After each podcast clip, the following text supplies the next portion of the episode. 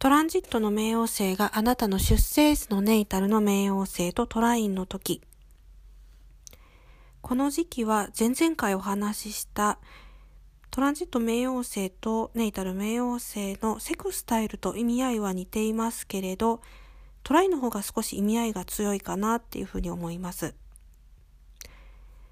この時期どんなことに気をつけた方がいいかっていうことなんですけれど、やっぱり例えばこうあなたの所有物であったりとか、まあ、家族であったり友人であったり、まあ、物も人もいろいろこうあなたのことをこう助けてくれる存在ってありますよね。それは目に見える形でも目に見えない形でもあると思うんですけれど、まあ、そういったものに生かされていってそういったものにこう思いを馳せる時期ですね。そしてこうそういったものは、えー、なるべく大切にこれからもしていくっていう感じなんですけれど、気をつけるところは、あれもこれももう全部全てこう大切だから取っておきたいっていう気持ちに傾きやすいっていうところです。だから、もし本当は、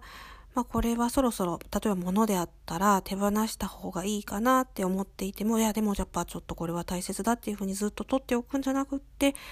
ある意味こう決別とか、そういった気持ちを持って、え自分のこう、人生から取り省いていくっていう決断も重要になってきます。